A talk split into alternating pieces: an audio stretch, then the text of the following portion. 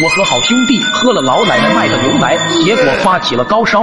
那年寒假，我和好兄弟回乡下过年，因为在外打工的原因，已经很久没有回来乡下的老家过年了。今年三炮的父母需要加班，于是三炮就打算跟着我回乡下过年。在回去的路上，不时能够看到小孩子拿着鞭炮在路边炸牛粪，这些事情我们童年的时候也不少干过。见此场景，三炮笑着对我说道。小仙，我小时候炸的牛粪可比这大多了。那时候我可是被人称作牛粪战神呐！说完，露出一副高傲的表情。我嘲讽着说道：“那你身上一定有一股屎味吧？”说完，就头也不回，继续往前走。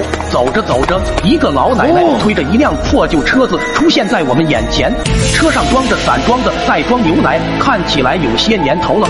三炮纳闷的问道：“小仙，你们这还卖这种牛奶吗？我都好多年没见过了。”我也很是疑惑。我想这条路虽然不熟，但好歹从记事而起。这条路我每年都走，不记得有一个卖奶的老奶奶呀。想了想，说道：“可能是今年才有的吧。”三炮掏出一袋现金递给老奶奶，就说道：“奶奶，给我来两袋牛奶。”老奶奶接过钱后，慢吞吞的递给了我们一人一袋牛奶。三炮奸笑的看着我：“兄弟，干了这袋牛奶，这辈子你就是我的亲弟弟了。”说完，一口气把整袋牛奶给推了下去。喝完打了个响嗝，我也不含糊，跟着喝了下去。奇怪的是，这牛奶并没有奶味，喝着跟白开水没什么区别。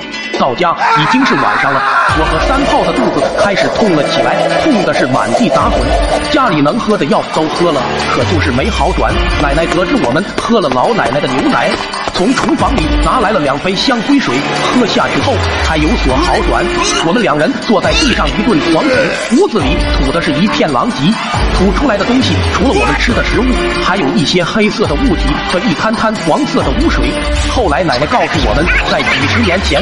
村子里的确有一个卖牛奶的老奶奶，但已经去世去很久了。家人们，千山万水总是情，点个关注行不行？